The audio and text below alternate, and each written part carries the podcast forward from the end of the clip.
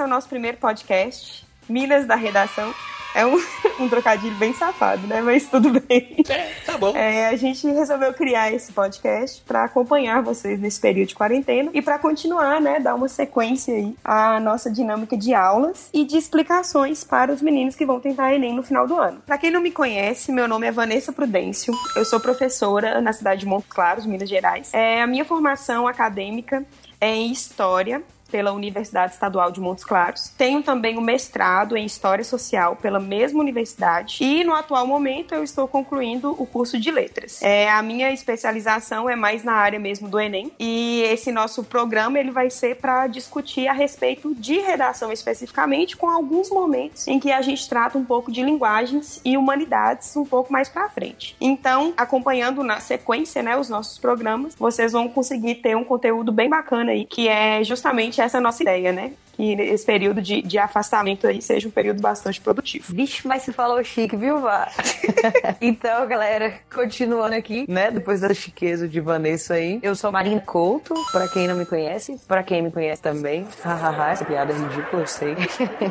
mas, então, vou ficar junto com o Vá aqui nessa discussão, nesse podcast, esse projeto lindo, né? As Minas da Redação que nasceu nesse momento tão difícil que o Brasil e o mundo está passando, né? Então, eu sou formada em Letras Português, também pela Universidade Estadual de Montes Claros. Tenho mestrado em Estudos Literários, especificação em Literatura Brasileira e Literatura de Minas Gerais. E também, né, minha especialidade aí, além da literatura, é claro, né, igual a Vanessa tem a de História, é em relação aos vestibulares, o estudo da redação, mais especificamente a redação do Enem. A gente sabe que a prova de redação ela tem uma nota muito alta e ela tem um peso muito grande para o exame do Enem, né? Então, a ideia nossa é tentar ajudar vocês aí com o máximo que a gente puder para que vocês estejam preparadíssimos. Então, galera, a gente vai começar esse, essa nossa primeira gravação, o nosso primeiro podcast, é, com as orientações gerais, né, de situações que são previstas pelo edital do Enem. E aí, quem está começando os estudos, né, em torno disso agora, vai poder acompanhar direitinho o andamento, né, dos nossos episódios. Então, a princípio, a gente vai falar um pouco sobre hum, o que, que o Enem vê, assim, de forma geral, em relação à redação. Primeiro, é que o Enem segue o padrão dissertativo argumentativo, isso quer dizer que todos os anos o edital prevê que o texto será deste gênero, é, o que quer dizer que para quem estuda apenas para o Enem é uma vantagem, né? Já que você não precisa se preocupar. É, já facilita, né? É, facilita bastante, porque não precisa preocupar com outros gêneros textuais. Então, já é certo que é um texto de 30 linhas também, né? O espaço na folha de resposta é de 30 linhas, o mínimo que você pode escrever é 7 para não zerar. E aí a gente vai entrar um pouco mais nisso depois. E outra coisa que muitas, muitas vezes as pessoas perguntam, né, pra gente, assim, como que eu devo escrever esse texto? É, na, pode ser na primeira pessoa?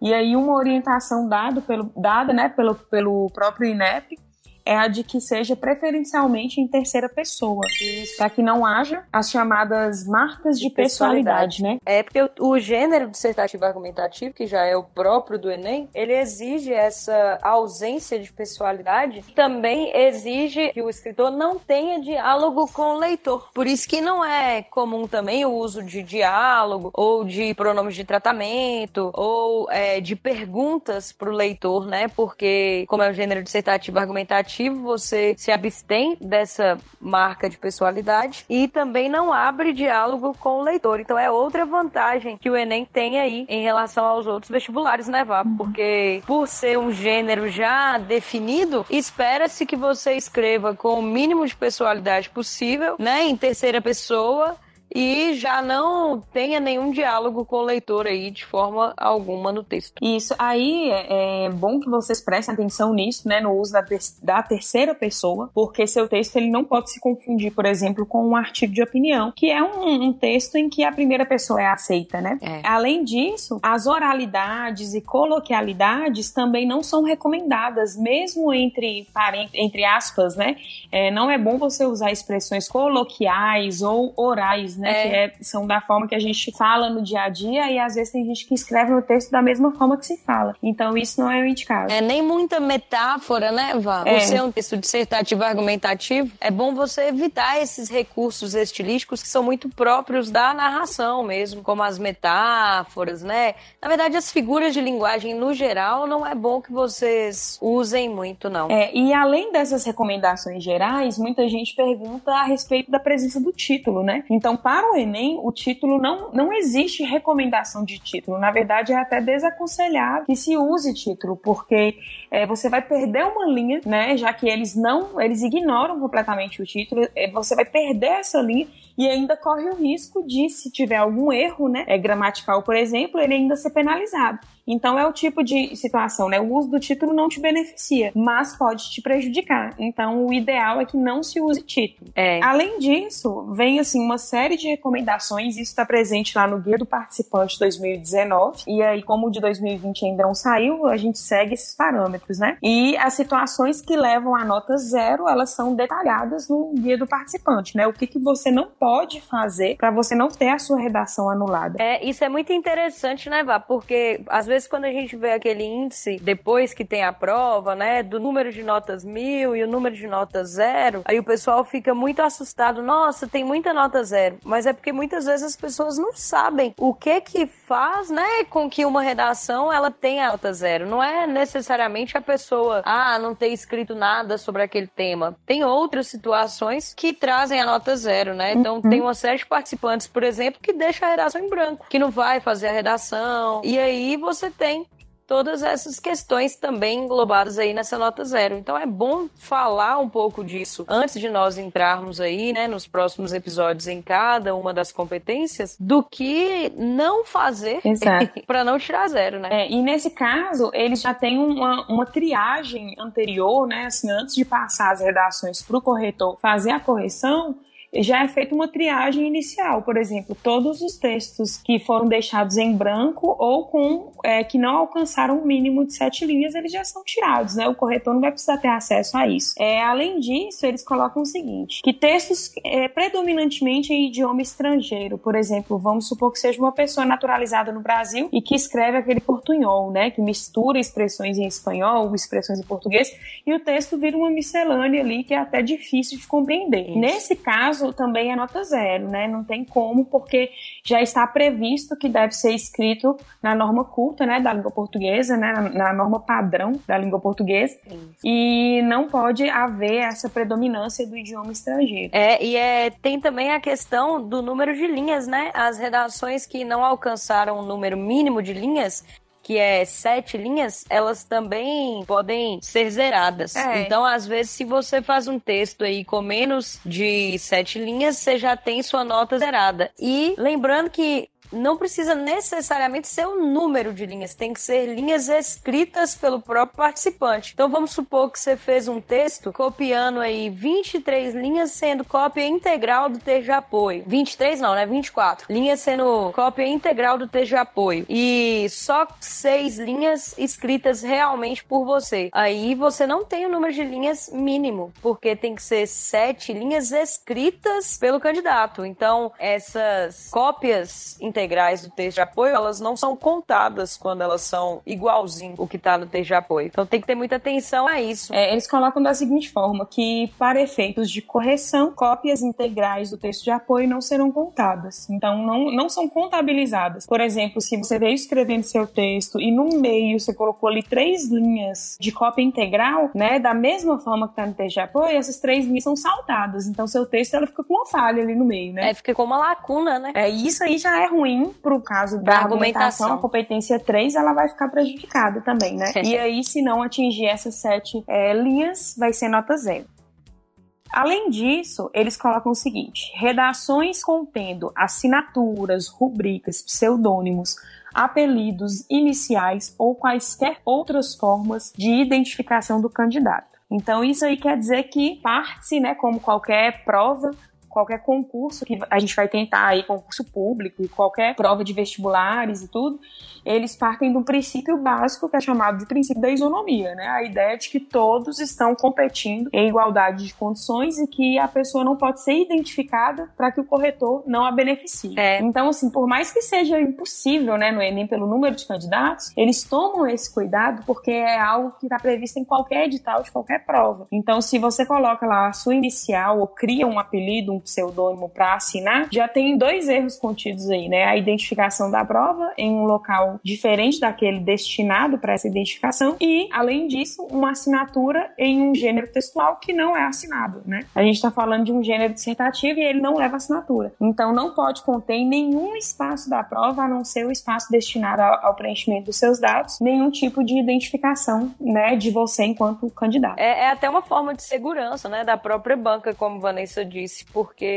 evita que você tenha aí um diálogo com o corretor em bancas menores, evita, né, a situação de fraude. É, é uma forma de resguardar os próprios candidatos, né? É, Aí, da mesma forma que você não pode assinar, nem fazer rubrica, nem nenhum apelido, você também não pode colocar desenhos ou outras formas, né, é, propositais de anulação. Eles ainda colocam assim: redações contendo impropérios, desenhos e outras formas propositais de anulação receberão a nota zero. Aí, com relação a isso, é importante ressaltar que não é só assim aquela coisa de ah, fiz uma estrelinha em vez de um pingo no i, porque isso aí é meio óbvio, né? Ninguém vai fazer, a gente espera, né? É. Que ninguém faça uma estrelinha em vez do pingo no i. Mas, por exemplo, vamos supor que você errou uma palavra, você escreveu a palavra lá com z e era com s. Você foi escrever análise e aí você escreveu com z e era com s. Aí, como você tá sem espaço, o que que você faz? Você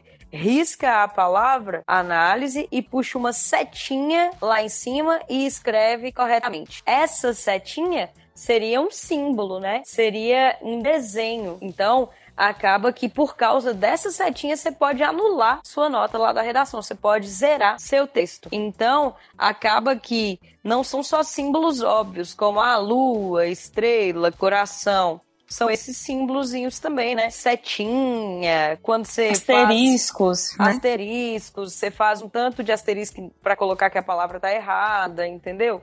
O correto mesmo é errou a palavra, faz um risco, uma linha contínua no meio da palavra e escreve na frente. Igual é no Word, sabe quando você deixa aquela palavra taxada? No Word uhum. e escreve ela correta na frente, dessa mesma forma. É, eles ainda aceitam, se você perceber o erro depois de ter passado o texto a limpo e não conseguir escrever na frente, eles ainda aceitam você passar o traço reto lá no meio e escrever correta acima, né, da, da palavra errada. É, mas sem a setinha. É, e você não pode puxar uma seta justamente pelo fato de que não pode conter nenhum símbolo. E aí é importante lembrar sempre disso o erro da, da palavra e o risco, ele não é penalizado. É, você pode é, errar, é, você, você pode. tem essa, essa chance de errar. Então você pode ir lá fazer o risquinho e escrever corretamente. Não vai, ser, não vai ter nenhuma penalização, né? Aí, a não ser que você cometa esse, esse erro aí, né? De puxar uma seta. E essas formas propositais de anulação, elas vieram, na verdade, como uma proteção do próprio INEP, né? Não sei se vocês lembram, provavelmente vocês vão lembrar, mas teve um ano em que alguns candidatos eles estavam querendo mostrar como que a redação não era corrigida, ela né? era entre aspas, né, não corrigida. Aí o candidato começava a falar do tema e aí no meio do tema, no meio da redação, ele começa: "Agora vou descrever como se faz um delicioso miojo". É, é? E aí apresentava todos os passos lá do miojo. Teve outro que colocou um trecho do hino do Palmeiras. É. então seriam essas formas propositais, né, quando você no meio do texto coloca lá um trecho desconexo, né? Desconexo, assim. é. Que mostra que foi de propósito, aí você tira zero. Antes eles faziam o mesmo que eles fazem hoje para cota integral, né? Eles só desconsideravam as linhas. É por isso que gerou muita crítica, porque todo mundo falava, ah, deveria ter zerado. Mas a regra, quando isso aconteceu aí do miojo e da, do hino do Palmeiras, a regra era partes desconexas seriam excluídas para efeitos de correção. Então é. eles corrigiram o texto antes e depois. O texto tirou nota baixíssima, mas não zerou. Aí a partir do ano seguinte, né, acho que 2015, 2016, é, eles acrescentaram. Foi mais ou menos isso.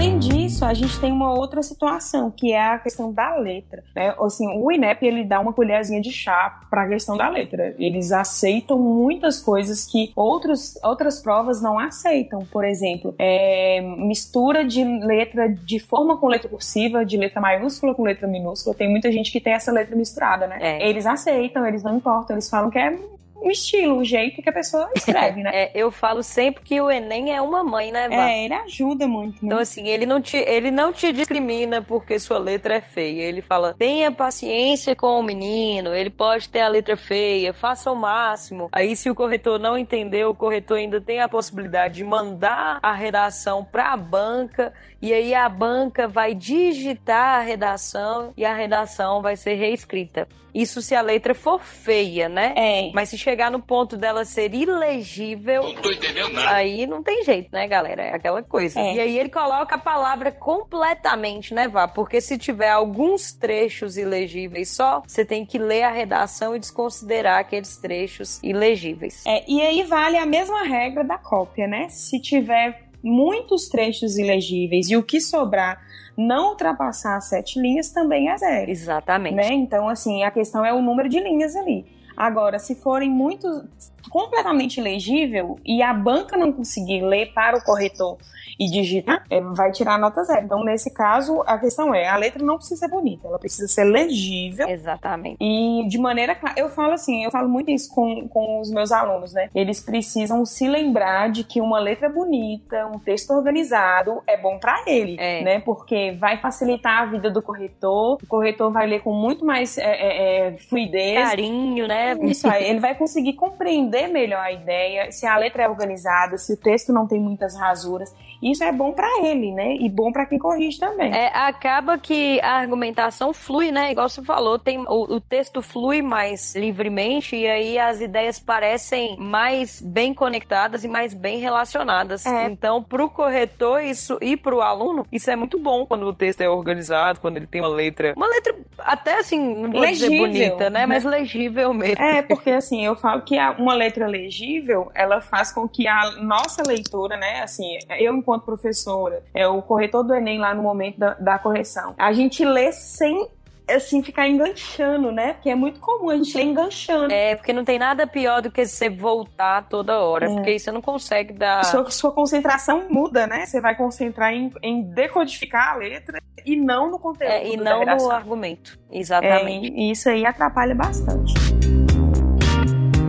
Último, a gente tem duas situações. É a chamada fuga ao gênero textual e a ch- chamada fuga ao tema. Isso. Lembrando que existem duas expressões. Tem a fuga, que é a fuga total. Por exemplo, a gente pediu lá um texto citativo argumentativo e o menino entregou um poema. É uma fuga total. Total. E é uma fuga total ao tema, que seria também para nota zero, que é quando, por exemplo, tá lá pedindo o tema dos surdos, né, que foi de 2017. E o aluno falou só sobre cegos, não mencionou surdo, falou de deficiente de forma geral, a palavra surdo nem passou pelo texto. É. E aí ele foi lá para outra questão de acessibilidade nas Isso, cidades. falou de rua, né? Isso. E não entrou na parte do surdo, não falou Não sobre falou a escola, escola, que é isso. importante. Não falou das, da, do emprego, É. né? Que tava lá no texto de apoio, da questão do surdo, que às vezes ele tem é, a educação, mas ele não tem a possibilidade de emprego e tudo mais. Isso, e aí, nesse caso, é chamado de fuga total ao tema. É, então, a fuga total ao tema é isso. Ele vai lá no outro lado, assim, às vezes passa de raspão, mas não entra no tema. E aí ele tira zero. É. A fuga total ao gênero é também dessa forma, né? É você pedir um texto dissertativo e ele entregar um poema. Isso. Agora, tem uma forma mais sutil aí, que a gente vai falar um pouco mais hum, lá pra frente, que é sobre dentro da competência 2, né, do Enem, que tem a ver aí com a adequação ao gênero e ao tema, que é o chamado tangenciamento, né? Que a gente aprende lá na, na matemática, né? A tangente. Que é você passar próximo também, mas não entrar no tema em si. Poderia ser, por exemplo, no tema, voltando ao tema do surdo, poderia ser aquele aluno que fala do surdo na, sociedade no órgão público Isso. ou em qualquer outra situação que não envolva a escola ou o mercado A escola. de trabalho. A educação. Isso. Agora, galera, tem uma manha Tem aquela mãe assim que o macetão para você nunca, nunca, nunca fugir do tema totalmente, né? O macetão é qual? Usar as palavras-chave do tema já na introdução. Porque o que que acontece?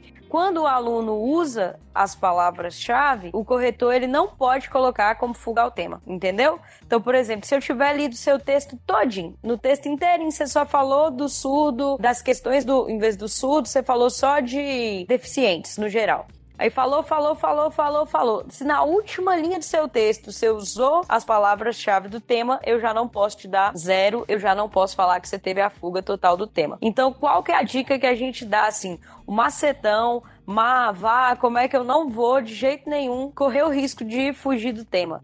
Já na introdução, você já pega as palavras-chave do tema para construir a sua tese. Então você tem lá a persistência da violência contra a mulher no Brasil. Então você tem persistência e tem violência contra a mulher. Então tenha certeza de que a sua introdução falou dessas palavras, de que a sua introdução terminou falando que a violência contra a mulher persiste em nosso país, persiste no Brasil, ou seja, ainda existe no Brasil, embora já tenham tomado tantas medidas para combater esse tipo de problema. O macetão é esse. Terminou a introdução, lê a introdução de novo. Coloquei todas as palavras-chave? Coloquei. Ah, então fechou. Eu tenho certeza que eu não vou zerar minha redação porque eu fugi do tempo. A última dica que a gente dá aí nesses, nessas questões mais gerais do Enem é sobre a questão lá do, é, da, dos direitos humanos, né? Isso virou uma polêmica aí, principalmente na internet, é. que é o fato de que o Enem deixou é, de cobrar a, ao respeito aos direitos humanos como critério para tirar é, alguma nota, né? Porque até então é, eles passaram de 2013 2014 mais ou menos eles passaram a colocar isso como critério para tirar nota zero. Então, se em algum momento do texto você desrespeitasse os direitos humanos, você zerava. Isso porque apareciam assim questões esdrúxulas mesmo, né? De gente defendendo pena de morte. É, mas de uma forma que não colocasse a responsabilidade para o Estado, né? Por é. exemplo, não é você falar que as leis devem ser rediscutidas, mas eles falando assim de como se a sociedade devesse tomar uma postura de justiça justiça com as próprias mãos, sabe? Apareciam muitos absurdos. É, eu lembro que, que eu li um tema, Vá, que falava de mandar todas as pessoas, em vez de colocar presídios, mandar. Era naquele tema da violência contra a mulher até. Mandar todas as pessoas que fizessem esse tipo de violência para uma ilha, e como se fosse assim, um matando o outro na ilha, sabe? Isolando essa pessoa na ilha e, assim, uma coisa absurda. Uhum. Então, foi pensado mesmo nessa ideia de que se houvesse o desrespeito aos direitos humanos que a redação fosse zerada. É. Mas aí teve muita discussão com relação a, ao próprio direito né, de liberdade de expressão. Então, deu uma polêmica. É, e aí, o que, que eles fizeram? É, isso deu muita polêmica e chegou aí para o Ministério Público mesmo. Foi. Se envolveu a justiça e tudo. E eles resolveram mudar, né? na verdade, eles não mudar, eles foram proibidos de colocar isso como critério. E aí a decisão foi, é óbvio, né, que a banca do INEP iria se adaptar a isso, para ainda assim impedir que houvesse é, a presença desses absurdos, né. E aí eles colocaram o critério de que você desrespeitar os direitos humanos, sua nota não é mais zero, mas se você coloca uma proposta de intervenção que tenha esse desrespeito, você zera a competência 5. Então, a, é, de toda forma, não é indicado, né? É. Você vai tirar uma nota baixa. É aquela ideia, né? Assim, não é indicado para nada na vida, né? Mas é. principalmente para redação. É, e aí, no texto do Enem, você não vai zerar o texto inteiro, mas você vai zerar a competência 5. Você pode ter um argumento questionado e tirar a nota baixa na 3. Exatamente. E por aí vai, né? E aí, por último, assim, só para só um, pra fechar essa discussão e um comentário que eu sempre costumo fazer também, que é a questão de que quem vai zerar a redação, então quando a gente olha os dados de nota zero, com exceção daqueles que não atingiram as sete linhas ou não foram no dia da prova e deixaram em branco, o maior número de nota zero vai ser sempre a fuga ao tema. Então é atenção ao que está sendo pedido, né? Então, assim, tem um número muito alto de pessoas que tiram nota zero porque fugiram ao tema. Então eu falei assim, ó, tirar a, a, o critério de desrespeitar os direitos humanos não fez nem cosquinha, né? Como dizem. É. Aí na, nas notas zero, na, na, estatística da nota zero. Porque quem for zerar, vai zerar de todo jeito e geralmente vai ser por folgar o tema. Isso. Então tem que ficar mais atento a essas questões. É, eu acho que são essas as situações, né, que levam a nota zero. O Enem, galera, ele avalia a redação em cinco competências e mais pra frente aí nos próximos episódios nós vamos começar a falar de cada competência de forma isolada e mais aprofundada, tá? Então a gente começou aí por essa ideia de o que que leva a situação nota zero e o que que é a redação, não é do Enem o gênero dissertativo argumentativo, mas ao longo aí dos nossos episódios, tá? Não esqueçam de seguir lá o Instagram, Minas da Redação. e o Spotify. e o Spotify. Pra vocês terem até um contato direto com a gente, tirarem dúvida e podem mandar até sugestões assim: ah, Má, vá, eu queria que vocês falassem especificamente da UFO. Ah, eu queria que vocês falassem só de temas sobre violência. E aí a gente vai fazendo os episódios com base nesse, nesse próprio diálogo com vocês mesmo, tá? É um projeto novo, mas que, se Deus quiser, vai continuar aí eternamente, entre aspas, né, Vá? É, enquanto não. que seja eterno enquanto dure. Já dizia Vinícius de Moraes. É, a gente tem aí a intenção de fazer um projeto bem legal e por isso que resolvemos começar mesmo do zero, né? Então, os nossos alunos né, que estão escutando, eles já viram em algum momento esses comentários, mas a gente precisa, né, atingir aquela galera e fazer um pouco dessa democratização do ensino, né, e atingir a galera lá da escola pública que teve aula é, e o pessoal aí que não tem, que tá meio perdido ainda mais agora nessa quarentena, né, que não tá tendo aula presencial. Então tem uma galera aí precisando dessa, desse auxílio. Isso, inclusive, se vocês quiserem, mandem mensagem pra gente lá no Instagram que nós disponibilizamos o PDF dos temas, tá? A cada é, episódio nós vamos discutir com vocês um ou dois temas. Aí nós vamos falar de repertório sociocultural para esses temas e tudo mais. Então vamos supor, ah,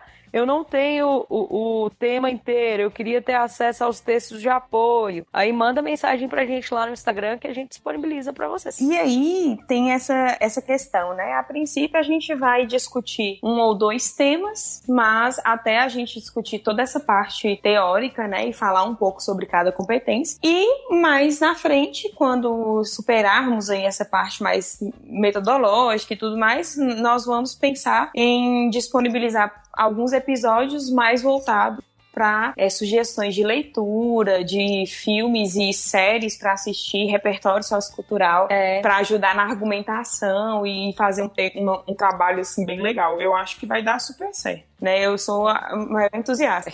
a ideia é discutir com vocês, por exemplo, ah, pega um filme, aí a gente fala, no episódio anterior a gente fala, galera, pra semana que vem assistam tal filme. E aí é, a gente faz um podcast pensando em como utilizar esse tema em vários, esse filme em vários temas de redação, entendeu? Ou qual reflexão que esse filme pode trazer, a mesma coisa com uma série, com um livro, né? Com alguma teoria aí, alguma filósofa, né? Alguma uhum. coisa assim. Vai, vai dar tudo certo. Eu acho que a gente vai fazer um trabalho bem bacana. Assim espero, né? Assim esperamos.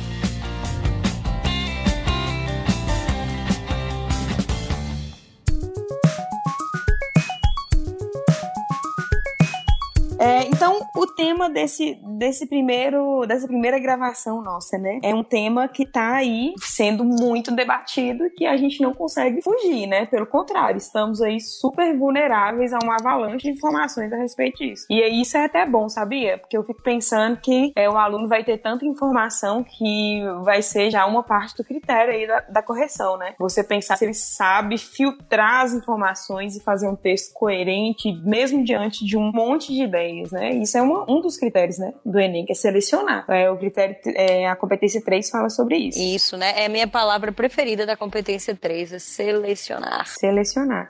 E aí o tema é o seguinte: os benefícios da responsabilidade social para o controle da pandemia de coronavírus. Coronavírus!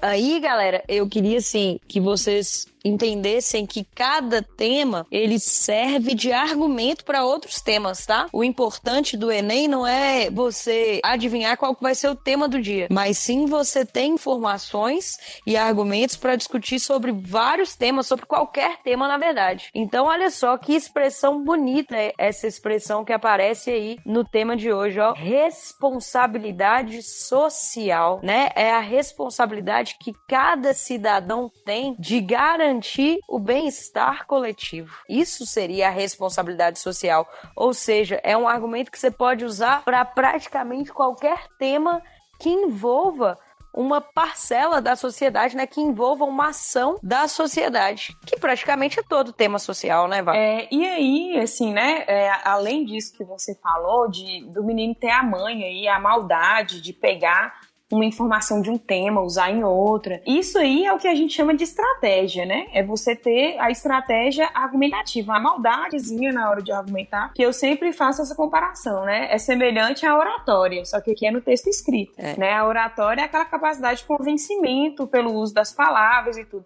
Essa estratégia a gente faz também no texto escrito, né? Ter a maldade de pegar ali a informação e de, né, fazer uma informação que parecia que não ia valer para aquele tipo de tema e você ainda consegue encaixar e fazer ela ter sentido.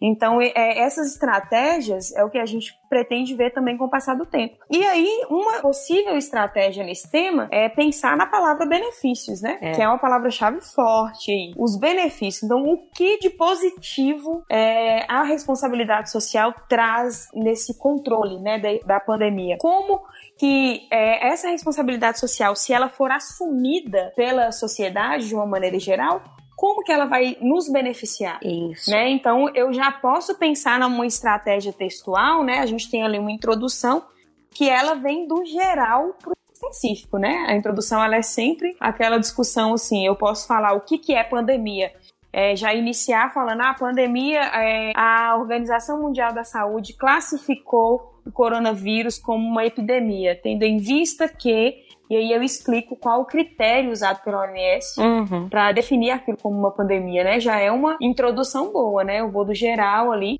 aí eu chego no coronavírus. É. E aí, quando a gente fala de estratégia, a palavra benefícios é o que puxa a, a, minha argumentação do desenvolvimento, eu tenho que analisar o que impede esse benefício de acontecer, né? Então, essa é uma das estratégias que eu acho mais legais, assim, né? Você fala da importância ali no primeiro desenvolvimento, né? Pensando em um texto de quatro parágrafos, né?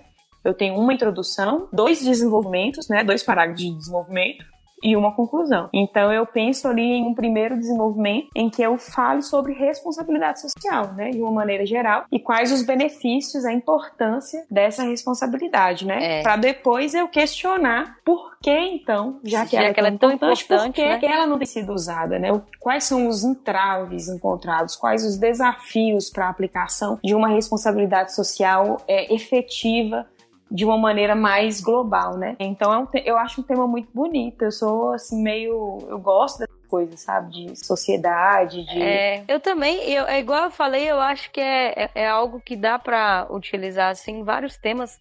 Na verdade, é, é algo para se refletir mesmo, né? Um dos textos é, que estão na coletânea aí dos textos de apoio desse tema ele fala exatamente disso, né? Ele fala do poder do isolamento social, por exemplo. Então, leva à reflexão isso de como que nossas ações individuais podem trazer resultados coletivos, né? Isso foi até um tema de redação, lembra da Pitágoras? Ações individuais, resultados coletivos. coletivos. Então, como que, na verdade, essa responsabilidade social, ela é uma é um dever do cidadão. Então, ser cidadão é estar a parte dos seus direitos e deveres e atuar em prol do bem-estar coletivo. Então, a responsabilidade social, ela faz parte do conceito de cidadania. Então, a partir do momento em que você assume essa postura, você passa a agir de forma individual em, é, em espera de resultados coletivos mesmo.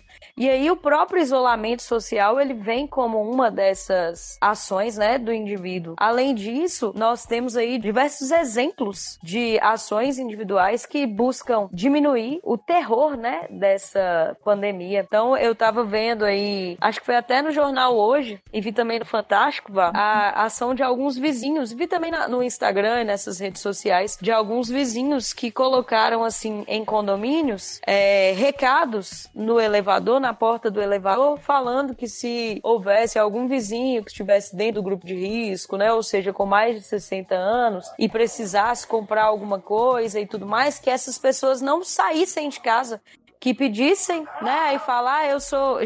Shimeji reclamando aqui.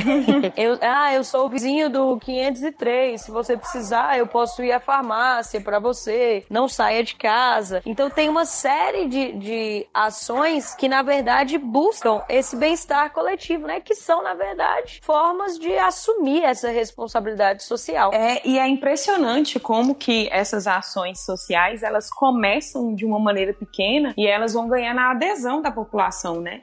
É, por exemplo, essa questão aí dos recados no elevador. Aquela página lá, Razões para Acreditar, né? Eles gostam muito de colocar algumas coisas legais, assim, pra, pra galera não pirar também, né? Porque tem isso. E eles colocaram, assim, alguns apartamentos, alguns prédios de apartamentos, em que um vizinho pegou uma folha de papel chamex, né? E colocou lá, eu moro, meu nome é fulano de tal, eu moro no tal apartamento, né? Então, quem precisar, eu posso disponibilizar algum item, eu posso ir ao mercado e tudo mais. E aí deixou o recado. E outro vieram com a caneta abaixo, eu também posso ajudar. E colocando os nomes e os né? Então, é, as pessoas. É, isso me lembra, inclusive, é uma situação lá da, da chamada psicologia social, né? Que vê como que as pessoas elas andam, é, elas tendem a reproduzir comportamentos, seja comportamentos positivos, seja comportamentos negativos, né? Então, uma, há sempre essa tendência, né? Quando a gente fala de coletividade, de responsabilidade social, é muito comum que haja algumas situações em que as pessoas, por exemplo, elas não tenham, elas, elas entrem num, num estado aí de, de inércia, né, e não tenham uma postura, até que uma pessoa tenha, né? Então, a partir uma, do momento que uma pessoa tem aquela ação, é, essa ação ela acaba sendo contagiosa, né? As outras pessoas vão sendo encorajadas a ter atitudes semelhantes. Então, isso vale para um ponto positivo. Por exemplo, há dois anos, eu acho, não sei se tem isso tudo, se foi o ano passado, teve a morte daquele jornalista, né? O Boechat. Quando ele morreu, né? Teve acidente terrível, né, de helicóptero, bateu num caminhão. Então, ele morreu, o piloto do helicóptero morreu e o motorista do caminhão parece que quase morreu também, né? E naquela situação, todo mundo vai se lembrar de uma imagem que, inclusive, fizeram em forma de HQ, que é de uma, de uma moça, assim, de uns, uns 30 anos, é, subindo no, no caminhão e ajudando a tirar o motorista, o caminhão já para pegar fogo mesmo, né? Assim, uma parte já em chamas, e tirou o motorista pela janela, né? E as pessoas filmando, olhando, assim, até que ela dá um grito, né, com a galera e fala: Não, me ajuda aqui. Aí o povo começa a meio que guardar o celular, tal e vai lá ajudar, mas até então ninguém tinha tido uma postura. Isso é algo que é muito comum, né? As pessoas tendem a ficar nessa postura mais inerte, assim, sem meio que sem, sem ter uma atitude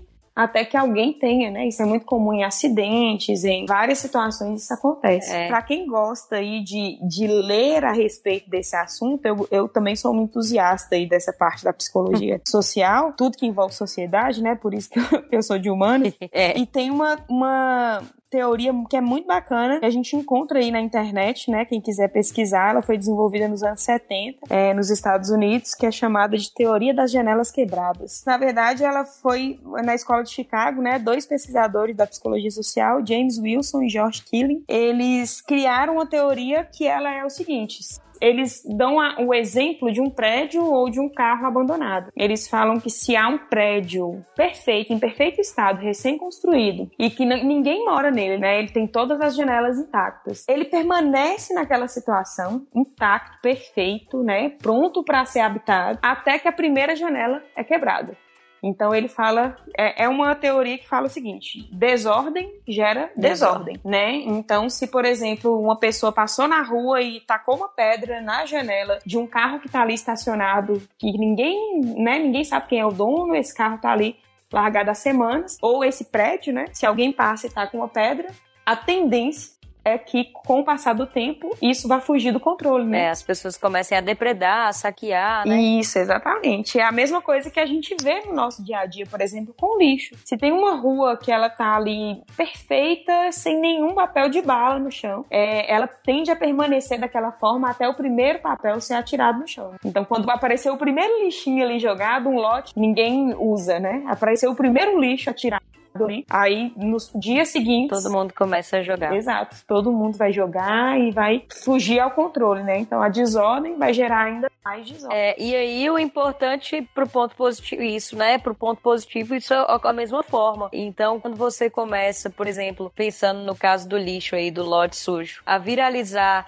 ações de pessoas limpando lotes, isso aí também começa a gerar várias pessoas é, fazendo a mesma ação. Então, da mesma forma que a desordem gera desordem, a organização, né, a gentileza, eles geram é, ordem e gentileza. Então, do, da mesma forma que funciona para o viés negativo, funciona para o viés positivo. O que lembra aquele filme, né, Vá, que tá aí em alta na Netflix, que é o Poço. É... é, um filme muito forte. Você assistiu esse filme? Assisti, assistiu, né? assisti. Né? Eu não consegui assistir ele até o final. Eu assisti ele quase todo, mas é um filme que me incomodou. Nossa, eu assisti até o final. É, eu não vi até o final. Eu fiquei com o estômago meio revirado, assim, achei é, assim, é, coisa é. meio pesada. É, e uma, mas tem uma coisa que ela é certa, né? É, em relação. A gente faz uma comparação ali com a sociedade, com essa hierarquização da sociedade, né? É. E como que, por exemplo, pelo simples prazer de saber que tem alguém abaixo de, de, si, né? As pessoas cometem atos absurdos, né? É uma cena que, que meio que ficou meio marcada, assim, é, é, daquele personagem, eu não vou me lembrar o nome dele, mas quando ele termina de comer, uma das primeiras vezes que a, a mesa desce, né? É. Ele termina de comer e na hora que a mesa começa a descer pro nível de baixo, ele vai cospe na comida, é. né? Porque ele... E o outro pergunta, por que, que você fez isso? Ele, porque os de baixo vão comer. Então, né, aquela expressão ridícula, horrorosa, assim, que eu, eu odeio, mas que cabe, né? De falar assim, é chutar cachorro morto, né? Não basta o simples prazer de ver uma pessoa que já está hierarquicamente numa sociedade muito desigual abaixo de você, né? Você tem que ver ela pior. É, e o mais interessante que, que eu acho, Vá, é, eu não sei se você chegou a ver essa parte, mas na parte em que o personagem principal lá, ele passa a ser colega de cela de uma das ex-funcionárias do poço.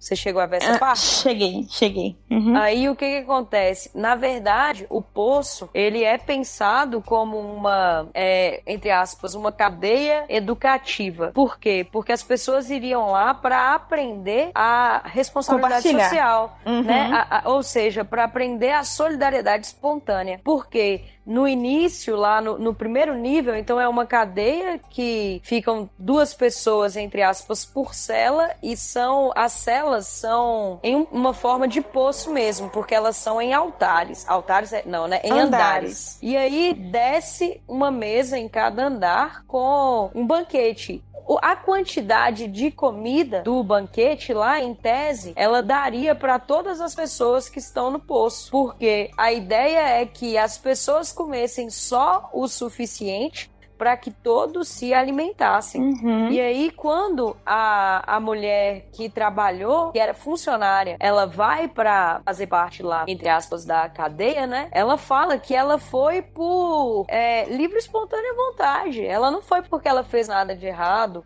Assim como o principal, né? Ele escolhe estar lá. Por quê? Porque, de certa forma, ela acredita nisso. Então ela tenta inicialmente modificar essa, essa ação aí, essa, esse comportamento, né, que você tá falando uhum. aí, por uhum. exemplo, de cuspir na comida de baixo e tudo mais. Uhum. Então ela começa a fazer isso. Inicialmente, ela faz isso, só que não consegue nenhum resultado, acaba que tem ocorre lá um negócio com o cachorro dela e tudo mais. Uhum. Mas o personagem principal começa a fazer isso pela força, pela força. É, e, e sempre vai ter isso assim na, na, na sociedade em si, né? que é aquela ideia de que, que a solidariedade espontânea, ela não existe, né? Ela só existe uma solidariedade é... à força. É, eu sempre falo assim que é, vai ter um momento as pessoas têm uma tendência a cair em um estado de letargia, né? Então, assim, as pessoas veem tantas vezes, hoje em dia ninguém fala mais sobre a guerra na Síria, né? Então, assim, a, a população já viu tantas vezes crianças afogadas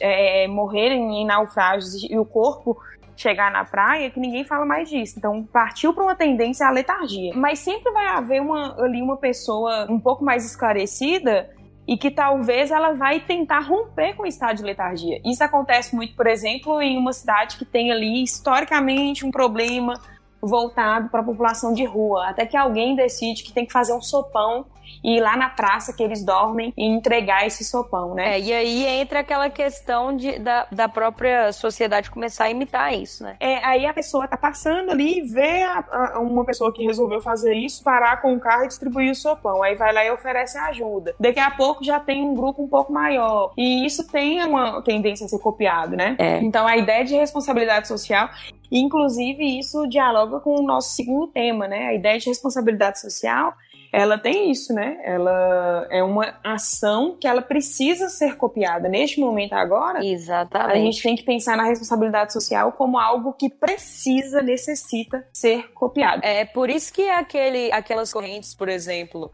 a própria corrente do Instagram, né, do Fique em Casa, você vê que o próprio Instagram criou um, um íconezinho, uma hashtag é, e um GIF, né, que coloca lá Fique em Casa, porque aí você vai criando é, comportamentos mesmo, grade, né, uma cadeia de comportamentos que as pessoas começam a imitar. Então, ah, fica em casa, fica em casa, fica em casa. E aí as pessoas vão ficando em casa. E há um aumento dessa adesão à responsabilidade social, entre aspas, né? A essa própria sociedade assume essa responsabilidade para si. Que é isso que é a responsabilidade social, né, Vá? É, é um movimento que ele precisa de adesão, né? E aí, o que, que em um texto, uma redação que eu construí sobre isso? Eu vou mostrar esse ponto positivo no seu segundo parágrafo lá, né? Que é o primeiro desenvolvimento. Então, eu mostro a capacidade que a responsabilidade social tem de mudar a, a, sociedade em si, é, como que de um, por um viés positivo a responsabilidade social traz resultados importantes aí. Aí eu posso pegar um outro país, por exemplo, em que a quarentena já trouxe resultados positivos e conseguiu barrar os efeitos do coronavírus e como que as pessoas têm agido em torno disso. E aí o segundo desenvolvimento, que é o que a gente chama sempre assim de contra-argumento, né? A gente passa aí é, sempre uma ideia de oposição nesse desenvolvimento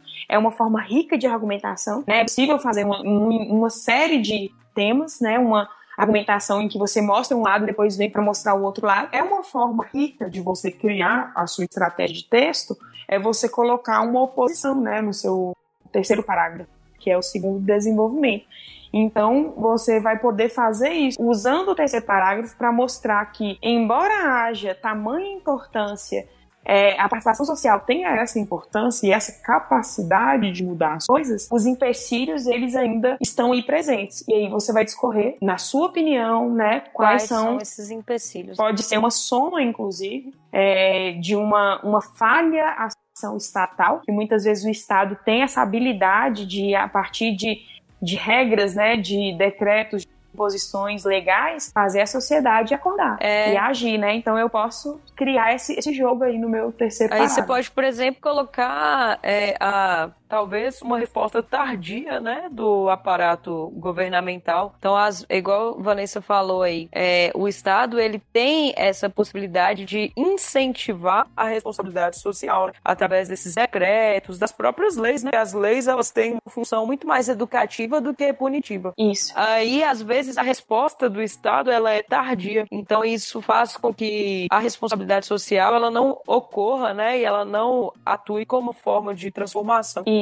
E aí a sua conclusão vai ser aquilo, né? É superar os empecilhos que você mesmo apontou, né? Eu posso encontrar vários. É, mas aí, cada texto, para ter aquela unidade de sentido, vai apontar soluções na conclusão para os empecilhos abordados no desenvolvimento, né? Isso. Então, se você apontou no desenvolvimento 2, sei lá, dois ou três empecilhos, aqueles empecilhos precisam ser superados a partir de uma ação governamental, social, etc. E vai ser a proposta de intervenção. Proposta de intervenção.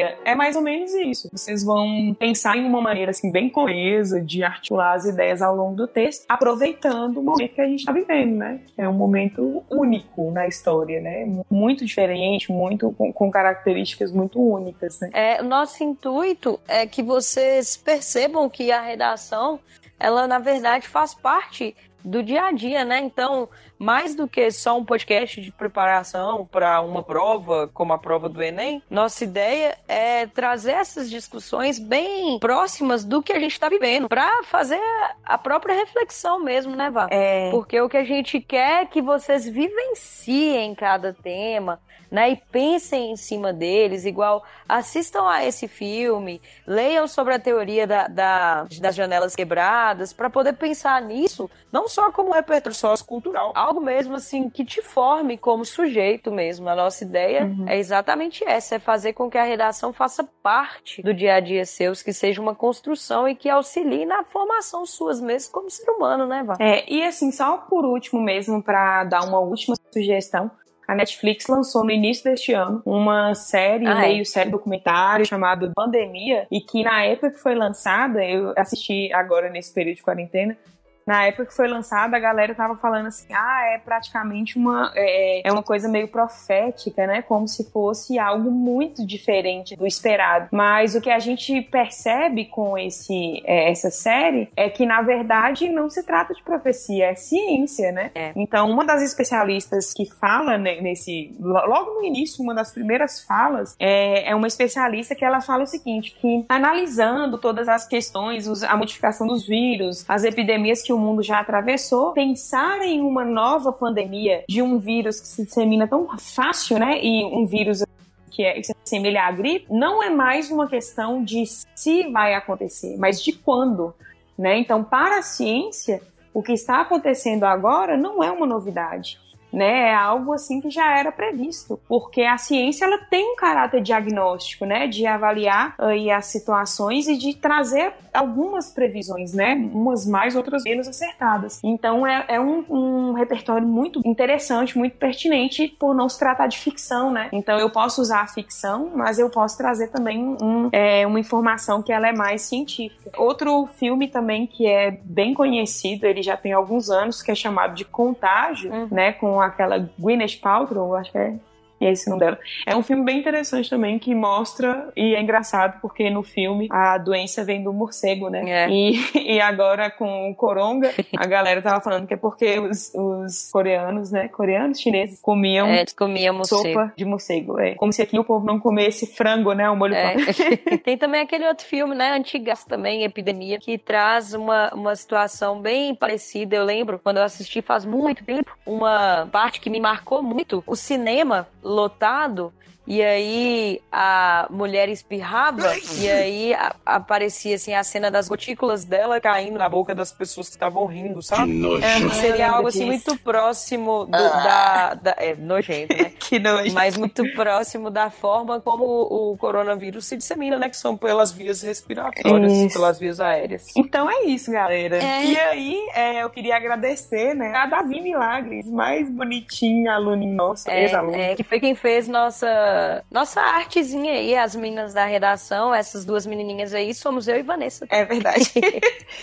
ah, então é isso, galera. Muito obrigada. Fiquem atentos aí, tá? Aos próximos episódios. Sigam o nosso podcast em todas as plataformas. Estamos no Spotify, no iTunes. Isso. É, no Deezer. E eu acho que são essas as principais. E para contato direto, podem procurar a gente lá no Instagram, né, Vá? Isso. É, Minas da Redação, nosso Instagram. E aí sigam-nos. Isso. Perguntem, deem sugestões, participem. Isso. Ativa o sininho com as notificações. é, a galera do YouTube, né? É, nós somos muito podcast, é, podcasters.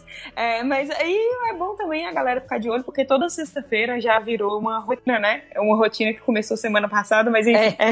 É, a gente toda sexta-feira fazer lives às 18 horas. Isso para tirar dúvidas. Tirando dúvidas. Isso. Conversando sobre os nossos projetos e tudo mais, tá? Esse ano é um ano que, embora tenha começado aí difícil com essa, né? Eu, eu tô lembrando que no ano passado muita gente postou aquela música do Belchior, né? Ano passado eu, eu morri, mas esse ano eu não morro. Ninguém esperava que 2020 isso. já ia ser igual ano passado, né? Já ia esfregar uma pandemia na sua cara e falar, é. se esse ano você não morrer, meu filho, você não morre mais nunca. Mais nunca, né? Mas Deus me livre. É. Mas aí a gente espera ainda, né? Como diz Vanessa, nós somos entusiastas. Isso. Então nós estamos com vários projetos para que 2020 não seja, né? Para que em 2020 nós possamos nos considerar sujeitas de sorte. E é isso. Eu quero também né, agradecer, falar com os meus alunos, eu estou sentindo muita falta deles, de longe, né, mas, é, é, assim, é aquela coisa, né, eu te amo de longe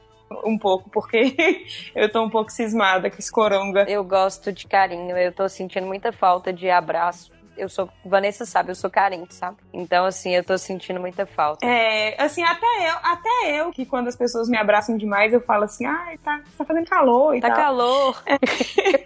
É, eu tô sentindo falta, viu, disso. Então, um abraço virtual aí pra todo mundo. É, um abraço pra todos vocês, estamos morrendo de saudades, esperem-nos, logo, logo voltaremos. É isso aí, valeu. Então, falou, Tchau. galera, tchau.